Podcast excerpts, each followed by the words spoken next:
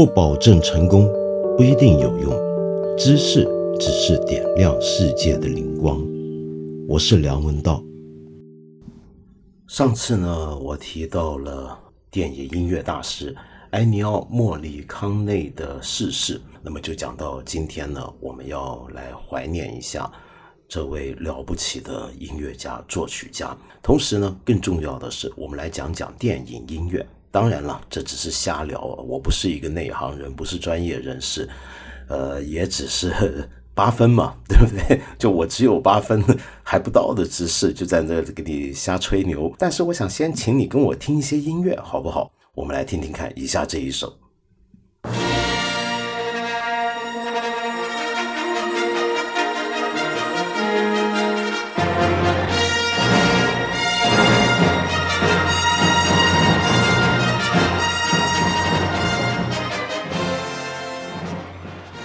你不会没听过这个音乐吧？这个音乐大概是全球最有名的其中一首电影的主题音乐，几乎这个音乐一响起，整部电影的开头的那种经典场面就会浮现在脑海。当然，你可能会说：“哎呀，这个好像是上一代人，呃，才会对他有这么亲切感，对不对？”哎呀，我就是上一代人，不止上一代，上好几代了。呃，我给你来个更早的。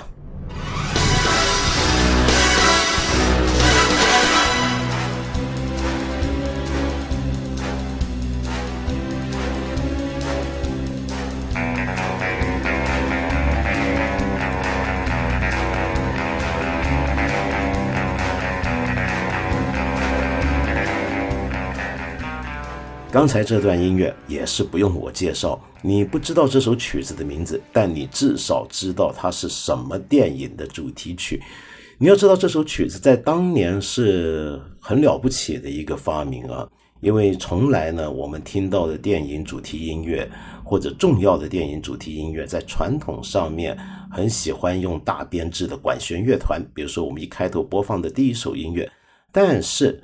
在上世纪五十年代之后，有越来越多用爵士乐或者爵士乐大乐队的方法来做主题音乐，呃，甚至加入一些其他的电吉他的元素等等。那么刚才那首就是那个年代的经典作品。但是要说到经典的电影音乐，我们怎么能够忘记接下来的这一首呢？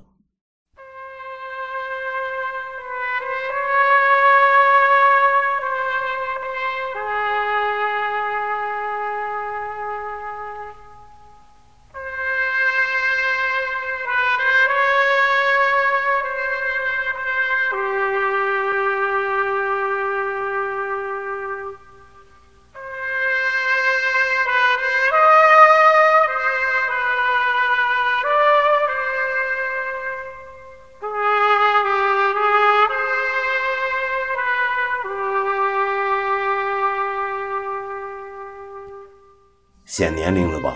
够不够老？我给你来个更老的。那么再来这一个音乐呢？它不止古老，而且它还很特别。它原来本来不是为了这部电影写的音乐，但是却在这个电影里面红遍全球，乃至于今天我们一听到这个音乐，就会想起《北非谍影》。The fundamental things apply as time goes by. And when two lovers woo, they still say, I love you. On that you can rely. No matter what the future brings. 太过分了，这个我知道。我们八分最近多了很多高中同学，当然原来就有很多大学生。那这些音乐对你们来讲都是爷爷辈的，呃，那不行。那我们来一点稍微跟大家关系近一点的，这首你总该熟悉吧。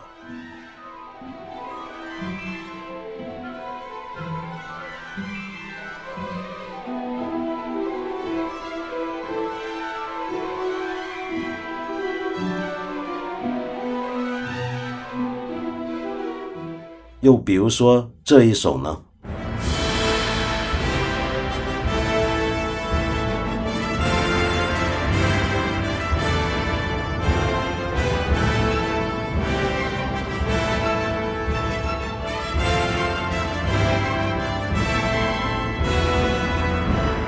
还有一些音乐啊它虽然是创造于数十年前可是好像每一代的小孩都还要重新看一次。为什么呢？因为它是动画片，而且是经典动画片的主题曲。那么总该介绍一下我们亚洲电影的出名的主题音乐吧。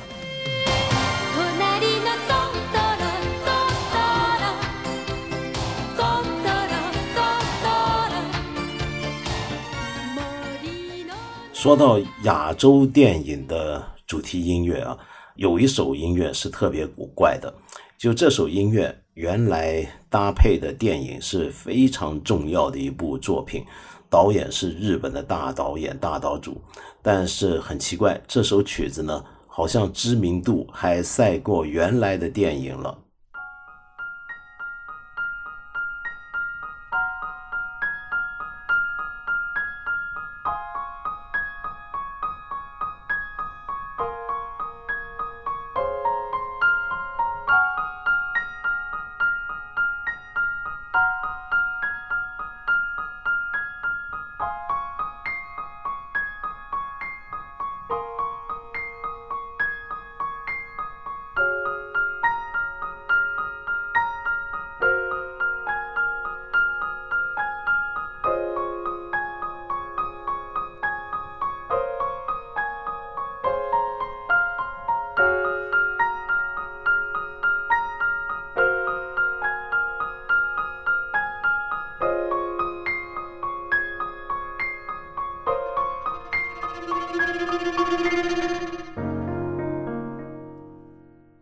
总该听听看我们华人世界、我们中国电影、我们中国人自己拍的戏里面的经典的主题音乐，像这一首绝对是代表作。那么难得的是，作曲家谭盾呢，以前其实没有什么为电影配乐的经验，但是一出手就是行了。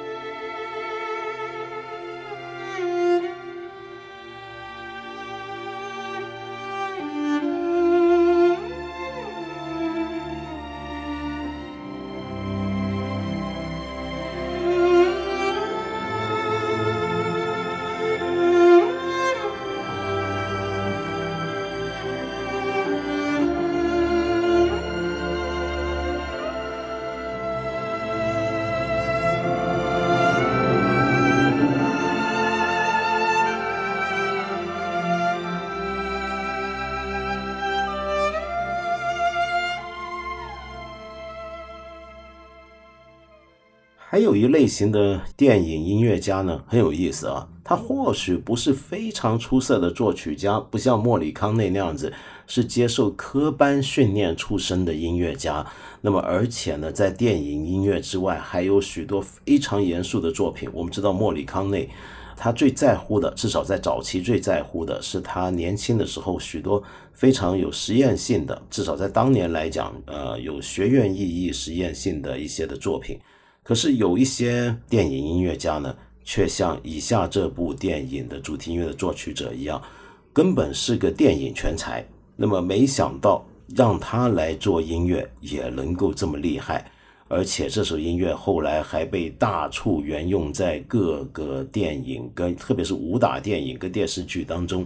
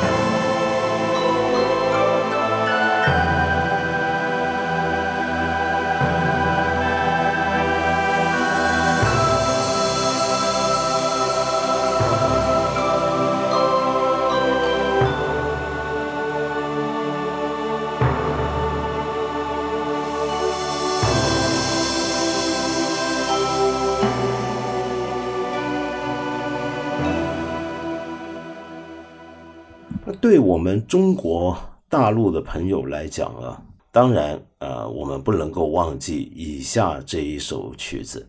那么这首曲子呢，就跟我刚才介绍的一位日本大导演大岛主的电影的主题音乐一样，就是曲子甚至要比电影本身流传的还要广。你没听过，你就不是中国人；你不会唱，你也不是中国人。但是你有看过这部电影吗？我猜你看过，否则你的教育很不完整嘛，是不是？但是你平常听的这首曲子的版本，是不是以下我要放的电影原声版本呢？我们来听听看。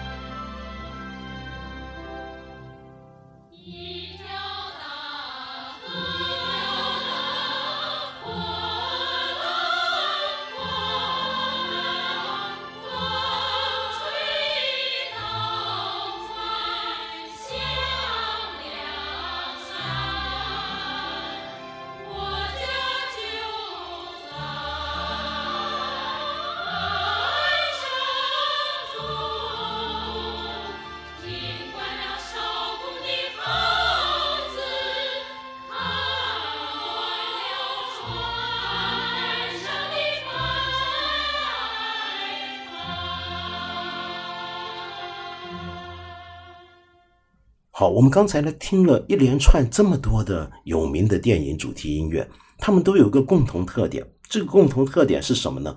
就是是几乎可以说是先闻其声后见其人。刚才那些曲子，它知名的程度甚至会超越它原来的电影。很多时候，你还没看过这部电影之前，你就先听过这些音乐，或者说你看了这些电影。你这些音乐就从此留在你的脑海，挥之不去。我们可以这么讲，在这个意义上，这些电影音乐它成了一些电影的印章，成了它的签名。我们常常说电影是种影像艺术，但是在刚才举的这些例子里面，电影音乐却成了一部电影最能够让人记住的一个物质，一种象征。这是为什么？就为什么这些电影的音乐能够达到这样的一个效果？它居然能够好像独立出了这部电影，有了自己的生命，但是同时又把整部电影它的一些的形象，它的全长可能一两个钟头甚至三个小时的篇幅浓缩在那个短短的旋律跟动机里面，从此之后就种在你脑海，这是怎么回事？这个问题很难回答，但是至少我们可以从这一点来说，电影音乐绝对不只是平常我们中文常常所讲的电影配乐这么简单。当我们在谈电影配乐的时候，我们你请注意这个“配”这个字指的是什么呢？就是它是配合这部电影，它是个配角。我们不太容易认为。音乐是电影的主角，我们通常除非那是个歌舞片，比如说像《拉拉兰》这样子比较近期的音乐好莱坞音乐片或者歌舞片，否则的话，音乐绝大部分时候在我们心目中它是配合电影，好像电影就是一个纯影像的东西了，是不是？它是一个主体，是个没有声音的东西。那音乐呢，是加上去的，是锦上添花的。但是我想告诉你啊，音乐这个东西几乎是从最早有电影开始就有了，甚至它比人声的出现还要早。在你能够听到电影里面的那些人物、那些演员、那些角色开口说话之前，你就首先听到了音乐。我讲的是从电影发展史来讲，音乐要比人的言语更先来到这个世界上。为什么呢？是这样的。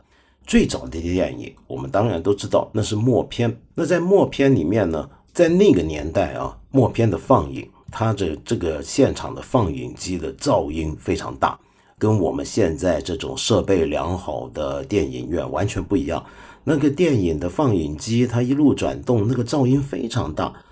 最早的默片的音乐来自哪里呢？就是想办法，他们想遮盖这个噪音，于是呢，在现场电影院现场。会请人现场来弹奏一些音乐，好遮盖那个电影放映机所发出的噪音。这就是电影音乐的由来。所以为什么我说在电影还不会说话的时候，它就先有了音乐，就是这回事儿。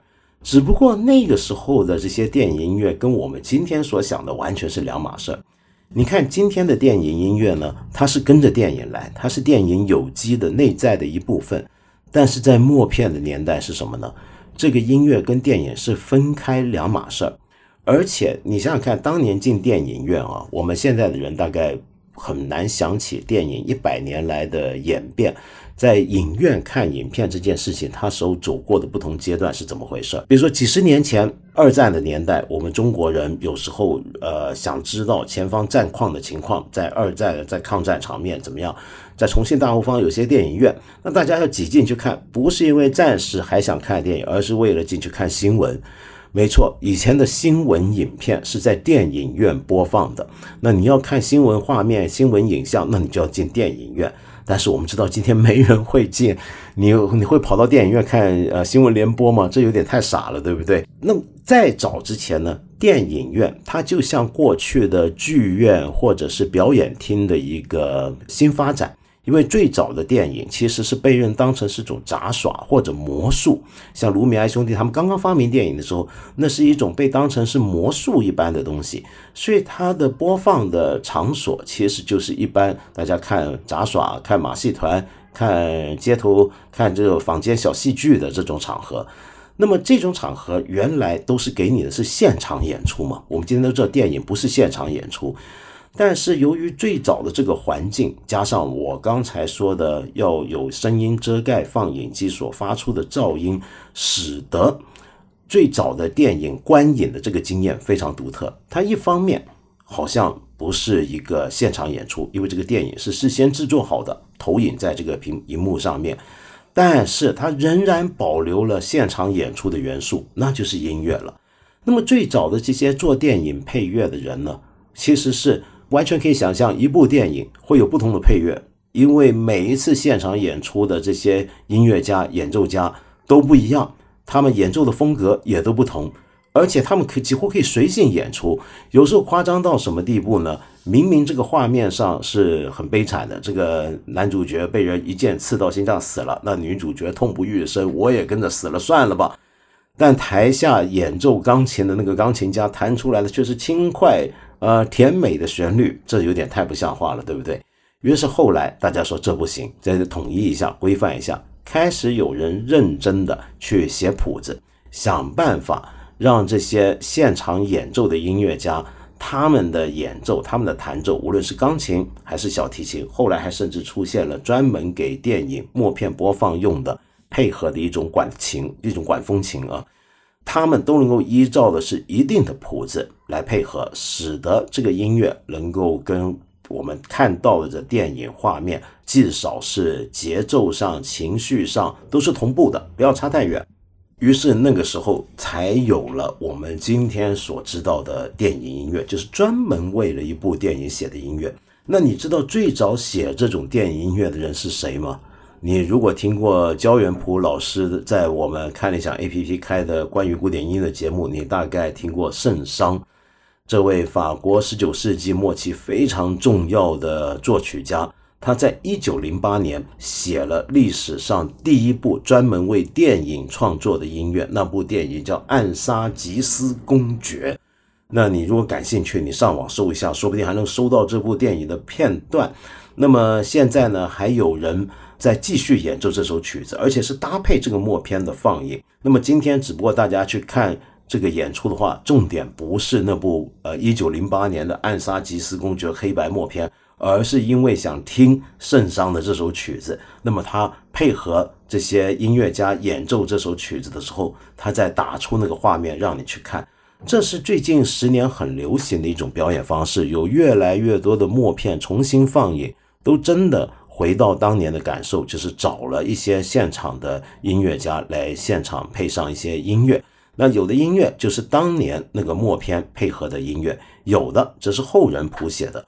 比如说，美国著名的极简主义作曲家 Philip Glass 格拉斯，他就为冒脑或者说是木脑，一九二二年的吸血鬼重新写了一首曲子，那么就是这样的一种情况。那么说到默片啊，其实默片是非常有趣的一种东西。我们今天不要以为它是老古董，你仔细看默片那个年代的电影，你会发现他们其实有很强烈的一种艺术创作跟先锋实验的一种精神和态度。这就是为什么最早期电影有声音开始出来之后，就电影里面的人开始说话，电影里面有声效开始出来的时候，会你知道在当年是很大的争论吗？为什么？因为当时的人们认为，电影应该是一种运动的影像的艺术，这才是电影作为一门艺术的本质。那你如果今天为它加上声音了，里面的人物说话你听得见了，那它就变成是一个对真实生活的模仿，或者对戏剧的模仿，那它就失去了它自己独特的这个色彩跟定位了，那就使得它不再像是艺术了。所以曾经有一段时间。当好莱坞刚刚推出有声电影的时候，欧洲很多电影人是反对的。他们认为这会使得电影不再艺术，他们觉得电影应该艺术下去才对。关于这一点，我强烈推荐你去听我们看理想 A P P 上面一档非常厉害的节目，那就是我的老朋友贾樟柯他的电影，我只略知一二。天哪，这是多谦虚的一个 一个一个节目的名字！电影我只略知一二。你说我来想这个，我还配得上电影呢？我就略知一二。我们说的是贾樟柯，那么当然了，他这个节目的名字啊是呃有来由的。那你如果熟悉电影史的话，你大概知道这个是来自戈达尔，这是个典故啊，法国导演戈达尔来自他的。那么无论如何，我们说回贾樟柯这位中国数一数二的大导演，他用内行人的眼光来引导我们重新认识电影，这真是个不可多得的好节目。而在他这个节目最后一讲，他就讲默片，为什么呢？他说想要让我们一起去重温默片时代的那种电影，里面有种很猛烈的、很少年的、很淳朴的一种创作的活力在。他在整个节目的最后一句话里面说：“今天重看那个时代的电影，会觉得自己像是个油腻中年、油腻中老年。”哎呀，好惨啊！贾樟柯什么时候能油腻呢？对不对？那他讲这个话让我印象非常深，因为我马上想到电影有声化之后啊，确实，我必须坦白说，今天有些时候是挺油腻的。那什么叫做有了音乐之后，有了声音之后，电影变得油腻呢？特别是音乐啊。贾樟柯虽然在他的节目里面没有特别多谈电影音乐，但是我想请你注意，他是一个非常擅长用音乐的人。你如果是他的影迷的话，你一定知道他的电影里面出现的大量的当年的香港流行曲。呃，这些曲子在这些电影里面所发挥的作用是非常非常有意思、非常微妙的。好，那么我们讲回为什么有了音乐，电影会变得油腻呢？我先给你一个不油腻的经典案例啊，你可以去看一看大导演希区柯克他的名作《惊魂记》里面有一场是有一个浴室谋杀案。女主角正在浴室里面隔着个帘子正在淋浴的时候，忽然杀手出现，拿刀猛刺。这个场面太厉害了，这个被认为是一个经典场面。对于做电影音乐或者关心电影音乐的人来讲，它一样厉害。为什么呢？你试试看。呃，我给你一条链接啊，在我们的文字呃，你可以看我们的节目的页面上，你就看得到。你点进去看一看。你试试看关静音，如果把所有的音乐声音元素全拿掉，你看这个画面，你会觉得完全不是那回事儿。也就是说，这个音乐啊，它就只有两个音符而已。其实，但是由这两个音符所构成的这一段，完全成了这一个画面这一组画面里面这一组影像里面不可或缺的一部分，非常非常必要。我们听一点。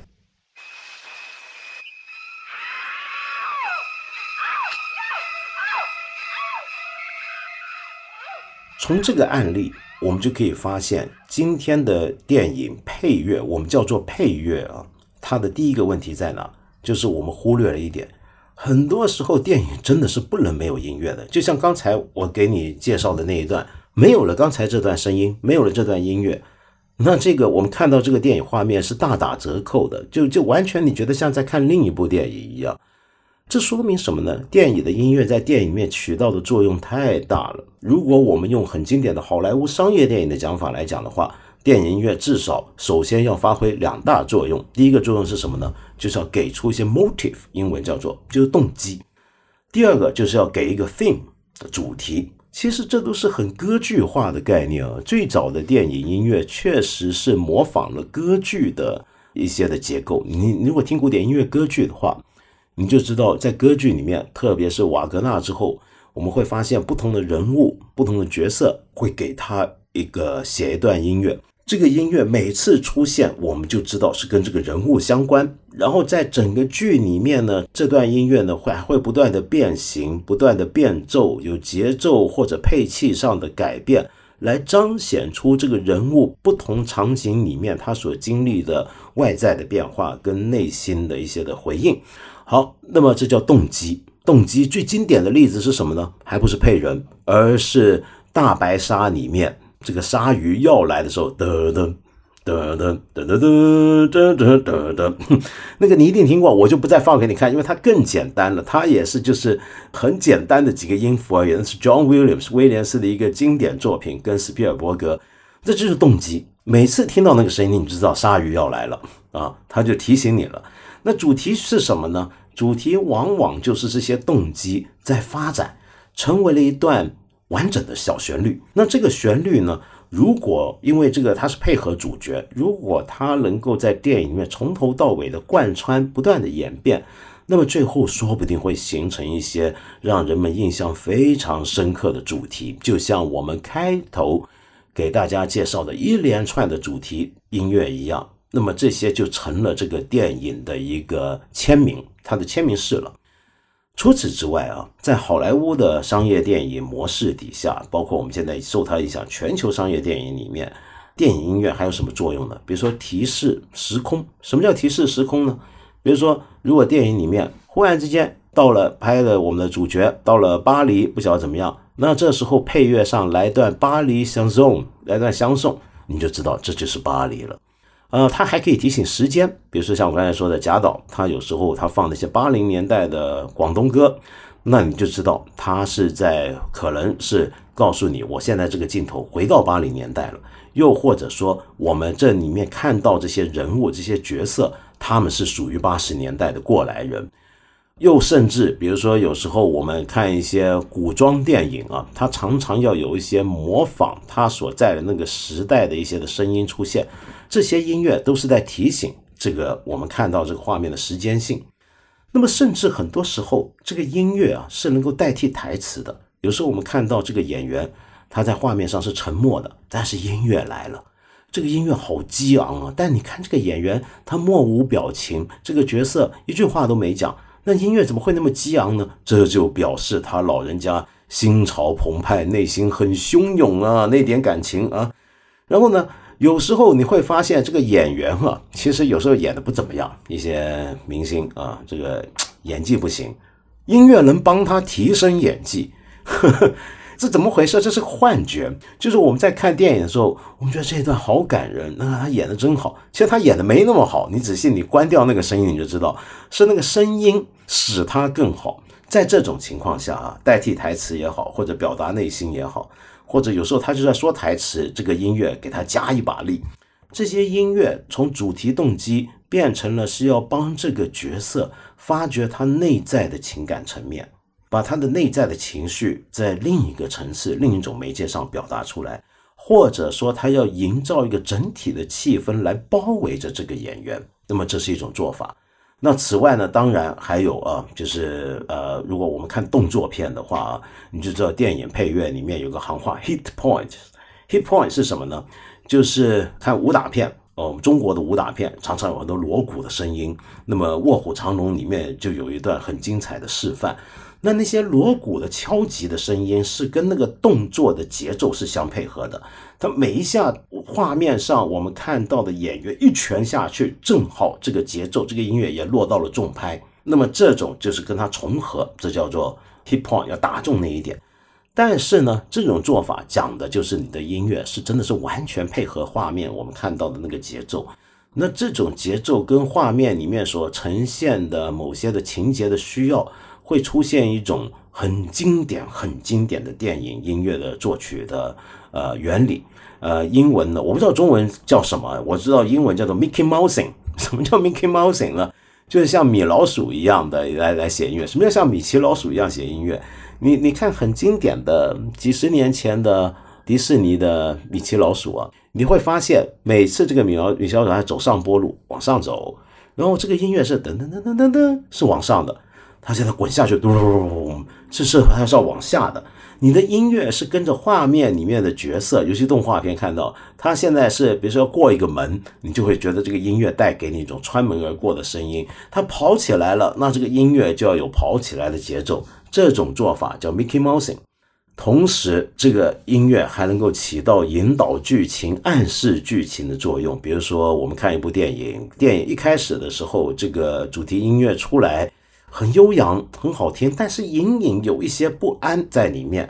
那它其实就在暗示你，接下来这个电影呢，哼哼，你得小心点了，不是表面上看起来那么安和，呃，不是表面上看起来那么天下太平的。尤其是在恐怖片里面啊，恐怖片里面最吓人的，很多人都知道，有时候其实是音效跟音乐。比如说一段镜头配上的是很悦耳的旋律，这个小男孩他只是在一家空无一人的房子里面，爸爸妈妈都出去了，他晚上起来出来睡不着，出来走走，听下听到楼下客厅有声音，他下来走，啊，甚至是没有声音的。忽然之间，在他进入厨房那一刹那，到了楼下厨房的时候，一段非常悬疑的、刺激的音乐开始出现，你就知道有东西要来了，不对劲，他在给你心理准备。终于他碰到了，又或者说，我们可以没有任何铺垫，只是到了他终于遇到了，哼哼的时候，那个声音才出来。好了，还有啊，如果你这个不只是演员不行，你连导演都有点。呃，在现场看片子或者剪片的时候，才发现我力有不地，有些东西剪接不顺，从一个场景到另一个场景中间的剪接出了问题，衔接起来不流畅，怎么办？你还是可以靠音乐，你就用同一首主题、同一首旋律贯穿两个不同的场景，那么中间仅多加一些变化，那观众们就知道哦，虽然这是两个不同的场景，其实呢。背后他假设的那种情绪或者那个情节其实是一致的。如果没有了这个音乐，这个剪接都会不顺的。好，我刚才讲这么一大通之后，你有没有发现？呃，现在我们看到大部分商业片都依据了刚才我所说的这些手法来处理电影音乐。在这种情况底下，这些音乐的的确确都是电影里面不可或缺的一部分。它不可或缺到一个程度，甚至是演员不行、导演不行、编剧不行的时候，我靠音乐来一把。那么又或者说都行，但是我让音乐来加强一把，来强化效果一把。那么这像什么呢？这就像做菜，我这个菜没做好，我加什么味精啊？那么又或者说我这个菜呃做的已经不错了，但是食客们呢，我想让它更加的印象深刻，一吃下去就觉得好吃，味道很鲜明，我又是猛下味精。在这种情况下，电影配乐虽然它非常重要，但它还真的变成了配乐。它是个味精，它是个调味剂。这种东西用多了、听多了、看多了，我们今天几乎看的所有的主流的商业电影、电视剧都很常见这种情况，那就会生出刚才我引述的贾樟柯导演所说的那种油腻啊。这个、这个，他讲的油腻当然不是这个意思。但是我在这个情况上发现了他所讲的油腻，你就会重新想起以前的默片，还真不油腻，真的清爽，就像一碗白粥或者清汤挂面。那么因此，难怪一直有一些音乐爱好者，或者是严肃一点的音乐人，对于电影音乐是总是带着一种奇怪的眼光，他会觉得电影音乐是一个没有自身独立性的一种音乐。它是电影的一部分，而不能够被当成严肃音乐的一部分。呃，一直有很多人有这种想法，所以呢，很多时候大家就特别是比如说今天我们看到有些作曲家，他电影音乐写得很好，但是呢，呃，有时候会得到不公平的看法，那就是因为他最著名的或者最主要的创作都是跟电影相关的，像我们刚才讲到的莫里康雷，那么当然还有约翰威廉斯 （John Williams），那么因此有时候我们就会特别在意他们有没有得到应有的相应的对待。你知道，像约翰威廉斯啊。其实，在今年的时候啊，在维也纳有一场非常重要的演出，那是跟维也纳爱乐管弦乐团合作。维也纳爱乐啊，Vienna Philharmonic，这是全世界最顶尖的交响乐团，他们居然做安排了整场音乐会来演奏约翰威廉斯的电影音乐，他的这些曲子，然后由他本人出来出任指挥。那么这个唱片今年内很快就要出来了，然后据他本人说，这是他一辈子最满意的一次演出。那当然了，那是维也纳爱乐嘛，对不对？那么像这种事情，为什么格外引人注意呢？这好像表示他的地位终于得到承认了，因为今天不是一个随随便便的乐团来演奏你的作品，而是维也纳爱乐在演奏你的作品，这的表示古典殿堂级的啊认可你了，你进入了这个殿堂了。那么是有这样的一个感觉在啊，但是我们换一个角度来想啊，其实，在今天世界上很多地方，如果没有电影音乐的话，管弦乐这个东西就很危险了。我们有那么多人去读音乐，学各种器乐，然后将来可能职业发展就是进入一个管弦乐团。管弦乐团有那么多演出机会吗？今天全球的管弦乐的乐迷有那么多吗？其实并不是太理想。好在有大量的影视作品需要用到管弦乐。有人算过一个统计，在美国，甚至有一半的管弦乐手是靠电影、电视的音乐来谋生的。那么，假如没有了这些电影或者电视音乐的作曲家，或者现在他这个电影音乐已经变得非常流程化，像 Hans Zimmer 这些了不起的电影音乐大师。他底下的是一个一整个像军队一样的工作团队，有人是专门把他的谱子去做各种配器，甚至交响化的。如果没有了这些人，没有了这些影视作品，管弦乐团的未来就很可虞了，就很麻烦了。说到古典音乐跟这个电影的关系，你可能会注意到啊，有一些导演他就不另外找人来写曲子了。他的电影里面最出色、最让人印象深刻的片段是什么呢？就是他直接用了一些有名的古典音乐放在他的电影作品当中，结果构成了非常令人惊喜的效果。比如说库布里克的名作《二零零一太空漫游》，中间有一段，我附上这个链接，你自己点进去看看，那真是一个神来一笔。居然用蓝色多瑙河来配上，呃，在太空旅行当中的游客，他们在太空舱内的一些的东西漂浮移动的场景，以及所有的飞行器跟星球之间的舞动，好像整个太阳系在跳着一场盛大的华尔兹一样。那是一个太了不起的段落，真是大师级的手笔。这就是库布里克这种大师级的导演，他想到，哎，我有首曲子，然后我用这个来处理这个画面。那当然了，在古典音乐被用在电影里面的场景还相当多啊。你比如说像一其他的一些美国导演，像乌迪·艾伦，他拍的《曼哈顿》，开头那几下黑白的纽约的一些的定境，就配上的是盖希文的呃音乐，那是一个非常有名的曲子。那这就留下了一个不朽的一个影史的印记啊！说到盖希文，你知道盖希文也写过电影音乐的啊。好，我们再说回另一位美国大导演，那是哥普拉。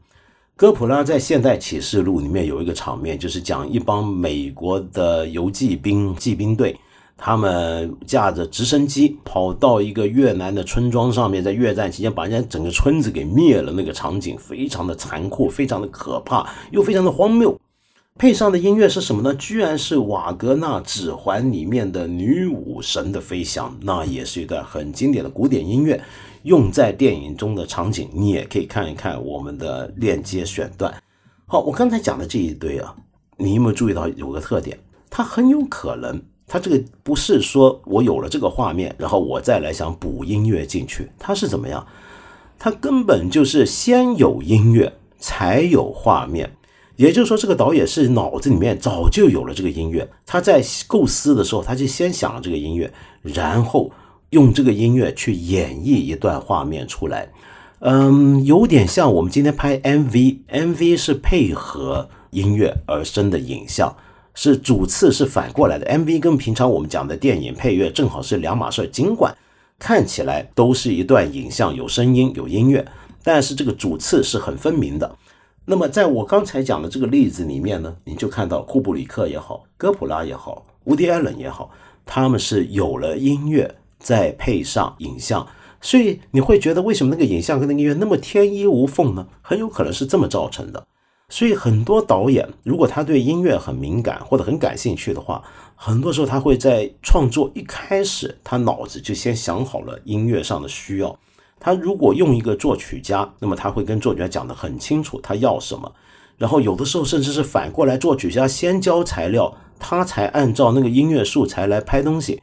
也有时候呢，是导演脑海中早就有了音乐，然后他决定。必然要用在这个影片当中，然后为他谱写一段画面出来。那这里面在我们华人世界里面最有名的，大概就是王家卫的《花样年华》里面用了梅林茂，日本作曲家梅林茂原来给另一部电影写的曲子啊，《Umiji's Theme》这一段音乐。就是一个，我们一看一听到这个音乐，我们今天就想到了张曼玉穿着旗袍，婀娜多姿的在那个五六十年代的香港的后巷的楼梯上面上下的这么走着，然后跟她擦肩而过的是西装笔挺、非常帅气的梁朝伟，手上拿着外卖云吞面，踩着这个节奏，也是一个华尔兹的一个节奏，也是一个 Tango 的一个节奏啊。那么这就是梅林茂的曲子。他为什么让我们记得那么清楚？是因为王家卫就是为了这个音乐拍出了这一段场景出来，加上他的摄影指导杜可风。其实我们刚才说这几个例子，都是那个音乐是先有了，再有画面，甚至是这个音乐是早就存在，根本不是为这个音乐写的。那我刚才不是还说到吗？有些导演会一开始就跟这个作曲家讲好，我要什么东西，你来写给我，然后我再来拍。这种例子很多的。那最经典的就是莫里康内了。那莫里康内跟他合作的那几部经典意大利粉西部片的大导演啊，塞尔乔·朗莱内，他们好几部电影里面一些最重要的场景，其实都是莫里康内音乐写好了，给了导演，然后导演拿着那个音乐来拍，所以你就觉得他好厉害。好，在我刚才讲的所有这种情况下，音乐都不是配乐了，音乐就变得没那么像味精了。音乐变得是一个有独立的生命的，是是是自己先有了音乐，所以它是有独立生命。我们事后拿来听也都还很好听的，然后用在这个电影之中。那么说到这里，我们来讲什么叫好听不好听啊？电影音乐不一定总是好听，像我们刚才讲《希区考克惊魂记》里面那段杀人场面的音乐，它是史上最重要的电影音乐之一，它是很好的电影音乐。但是独立来听，它不是首好听的音乐。那有些电影呢是有好听的音乐，但是电影很失败，于是而且这个音乐用在电影中的用法也很失败，于是它就不是个好的电影音乐，也许是个好听的曲子。那么真正能够做到音乐又好，电影又好，然后音乐跟电影的处理相互的关系又扣得好的，其实是很困难的一件事情。你就说莫里康内啊，其实他这辈子。呃，写过的作品太多了。我们今天说他是大师，我们每个人都能够想起他的几首不同的曲子，可能每个人想起的东西还都不一样，因为他写的太多了。但是我保证你绝对没办法听完他所有的电影音乐作品，因为总共有几百部。那么其中有很多是烂片，那么还有一些是独立电影，或者是比较艺术的欧洲电影。那可能很多人没看过，比如说有名的欧洲的十大禁片之首啊，有人这么讲，我不知道这十大是怎么选的，就是《沙龙》这个索多玛的一百二十天，意大利大导演帕索里尼的遗作。这部电影里面的曲子呢，绝大部分就是由莫里康内写的，其实很厉害。我我非常强烈推荐你去听听看。当然是最好找到这部片子来看。但这个片子是很可怕的电影，呃，也是个禁片，好像我国法律是不允许上瘾的啊。呃，然后主流合法的网络版有有版权的网络平台也没有。那你怎么样找到它来看，那就你的事儿啊，跟我无关。但像沙鲁那个戏里面，你就发现这个电影院用的是恰到好处，非常古怪。这个电影里面有好几个场面，其实是很残酷的、很变态的，充满了虐待的场面，但是配上的音乐是那种颓废的、华丽的上世纪二十年代的那种歌舞厅里面的音乐，欧洲歌舞厅的音乐。很糜烂的音乐，于是这个音乐一进来，就使得整个场景就变调了。你如果光看这个场景没有这个音乐，你就觉得它吓人。加上了这个音乐很古怪，这种性虐待的场面、残杀的场面，怎么会变得有点颓废、糜烂、浮华的感觉出来了呢？啊，这就是杰作。我们刚才讲了这么多，这个音乐是不是能够独立于这个电影而存在？呃，有自己的生命？那很多时候，我们今天觉得有名的电影音乐家，比如说约翰威廉斯，比如说莫里康内，我们之所以记住他们，我们特别熟悉他们，是因为他们的音乐都具备了刚才说的素质。就是说，很多他们有名的作品，都是你就这么拿来听，你都觉得没有问题的。当然，还有莫里康内的前辈，就《教父》的作曲者 Nino Rota。他们都是这种典型的案例，你就光听音乐，整张原声唱片听下来，你都觉得很好听的，没有任何问题的。但是，除了这些我们非常熟悉的一些音乐家之外，还有一些音乐家，他们的作品一样很精彩，但是常常容易被主流忽略的。比如说，波兰大作曲家啊，普列斯纳跟波兰大导演啊，齐斯劳斯基的合作，就是一个经典案例。其实劳斯基也是一个对电影里面的音乐有特别考究的人。他是在创作一开始的时候，在构思剧本跟构思他的场景的时候，他脑子里面就已经有了一些想法。这些想法呢，他会用很抽象的方法去告诉普列斯纳他想要什么。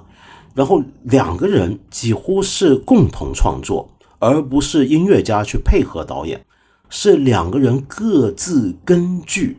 他们这次想共同挖掘跟处理的主题去发展，一个是做影像，一个是做声音。真正在剪接、在搭配起来、在配音的时候啊，他们在讨论的问题跟我们刚才前面讲那种未经式的配乐法完全不一样。我我见过他们那些的访谈记录，那是很吓人的。你觉得这两个人在干嘛呢？在这个工作间里面，这个导演跟这个音乐家谈的都是哲学问题，很神奇。那我们来听听看普列斯纳。为齐斯劳斯基《两生花》这部很有名，第一部让他打入国际影坛的这部作品里面，很经典的这个 Veronica，就是《Double Life of Veronica》里面的这首 Veronica。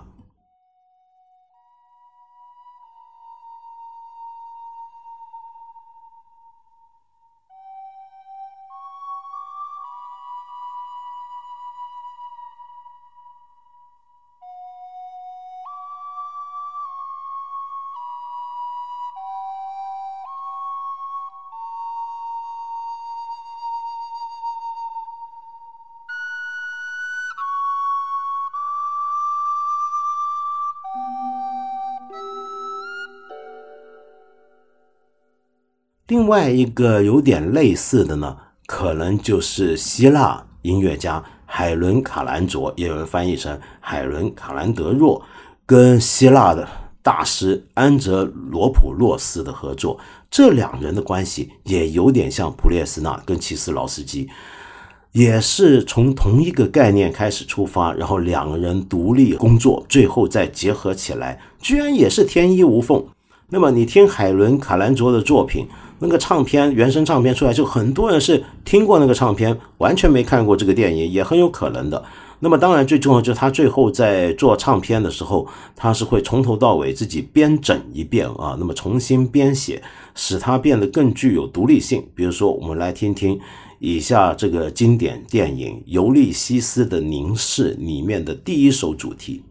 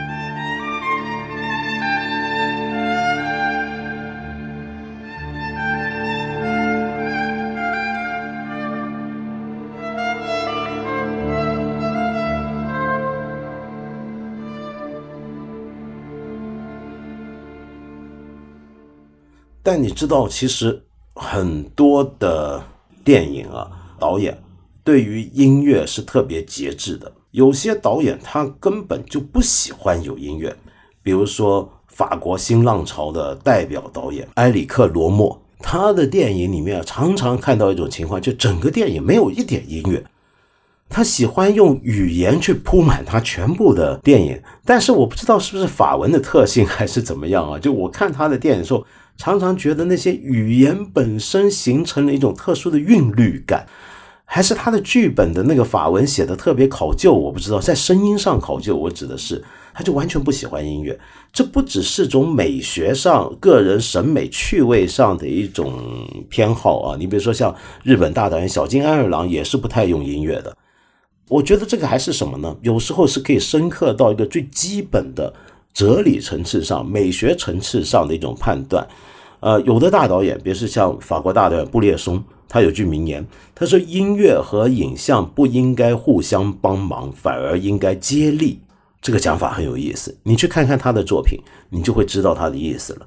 他不像刚才我们说的那种典型好莱坞商业片的电影用音乐的方法，那种叫方法呢，就叫做音乐和影像互相帮忙了。在他这是怎么样？他们是接力。就有时候你会看到他的影像到了这。然后他他那个声音来的时候，你觉得是好像这时候音乐代替了影像要做一些事情了，那个做法是一种很独特的做法啊。反正这些话题啊说下去是没完没了。我的天呐，现在都快五十分了，我莫里康内呢 都还没怎么讲，没办法了。你知道最后跟你讲一点，你知道有没有注意一个？每一部电影今天几乎每一部电影结束的时候总是有音乐，电影的终结之处。就是音乐的开始了。今天这期节目要结束的时候，我给你送上莫里康内其中一部非常重要的作品《教会的 Mission》这部电影里面的一首曲子《Gabriel's Oboe》。那么这是一首很动人的曲子。当年啊，他凭这个电影的音乐提名奥斯卡金像奖。但是居然输了，那么这被人认为是奥斯卡金像奖的电影音乐史上最大的错误之一。这首曲子也被认为是他最著名的、最写的最好的一首曲子之一。后来还有很多翻唱版本配上了词呢。我们来听听看，在这里纪念这位不世出的大师。